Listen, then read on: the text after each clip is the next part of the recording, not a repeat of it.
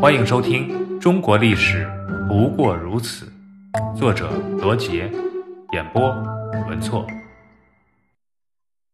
洋务运动，慈禧太后执政初期，在议政王奕欣的辅佐下，整饬吏治，重用汉臣，依靠曾国藩、左宗棠、李鸿章等汉族地主武装，又在列强的支持下。先后镇压了太平天国、捻军、苗民、回民起义，缓解了清王朝的统治危机，使得清王朝得到了暂时的稳定。出于维护封建专制统治的考虑，他又重用洋务派，以自强和求富的方针，发展一些军用和民用工业，训练海军和陆军，以加强军事实力。客观上。对中国的近代化起到了一定的积极作用。当时提倡和主持洋务的人被称为洋务派。在洋务派刚刚产生之时，顽固守旧的清廷对之敌视。由于政府不赞成，甚至强烈反对，当时的洋务派只能在暗中办洋务。慈禧垂帘听政后，以总理衙门大臣奕欣。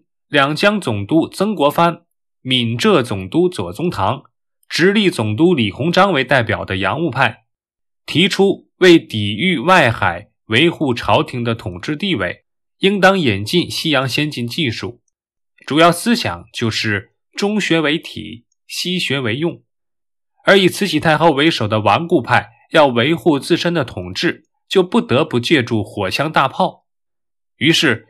一场影响近代中国历史发展的洋务运动开始了，史称“同光新政”。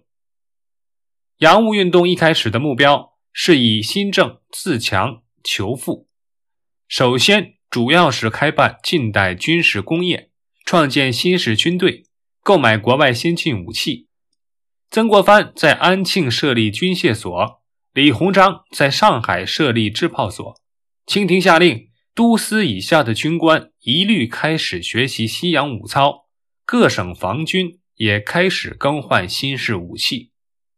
一八六四年，李鸿章在苏州设立西洋炮局；一八六五年，江南制造总局成立；一八六六年，左宗棠在福建设立福建船政局；一八六七年，开办天津机器制造局；一八八七年，丁宝桢。在成都设立四川机器局，短短几年的时间，在李鸿章等洋务派大臣的主持下，中国的近代军事工业体系基本建成，火炮、大炮、弹药、蒸汽战舰都已能够在国内建造，这是近代中国历史的一次大的飞跃。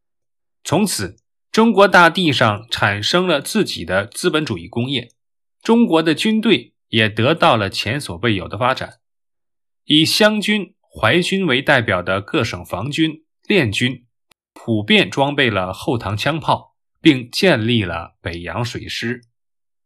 洋务派大臣李鸿章认为，求富是求强的先决条件，于是大力兴办民用工业，以兴商务、俊饷员、图自强。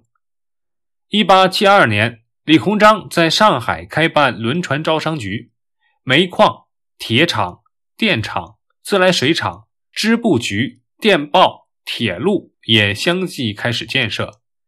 这些民用工业的创办，打破了西方资本在中国的垄断地位，并为中国近代民族工业的发展打下了坚实的基础。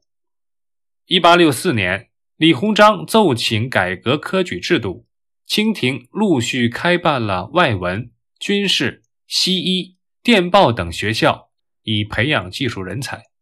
一八七二年开始向海外派出留学生。西式教育的引进，在一定程度上使中国的思想开始摆脱蒙昧状态，思想解放和启蒙运动也就此开始。但是在清廷方面，慈禧太后对洋务运动加以干扰。顽固派官员也竭力阻挠，使改革倍感困难。慈禧挪用海军经费来修建颐和园，致使北洋舰队自建成以后便没有再革新和添置任何新的设备。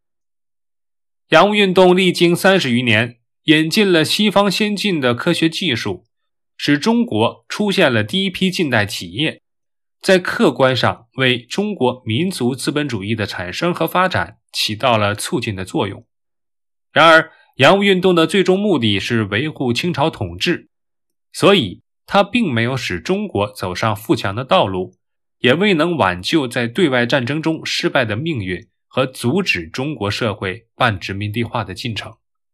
随着中国被日本打败，洋务派和洋务运动被当作战败的罪魁祸首，国门再次关闭，日本一跃成为世界一流强国，而中国却一蹶不振，长期落后。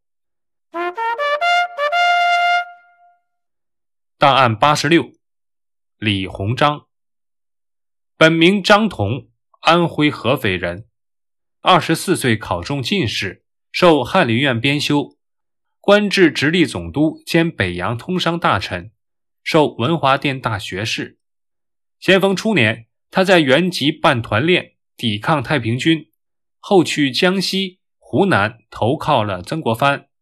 一八六二年，被委任为江苏巡抚，三年后又署两江总督，镇压捻军。一八七零年，他接替曾国藩就任直隶总督兼北洋大臣，开始逐步掌管清廷的政治、军事、经济、外交大权。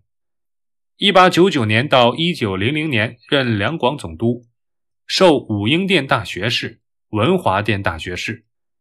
他在施政过程中的核心便是办洋务，所以又被称为洋务运动的代表者和奠基人。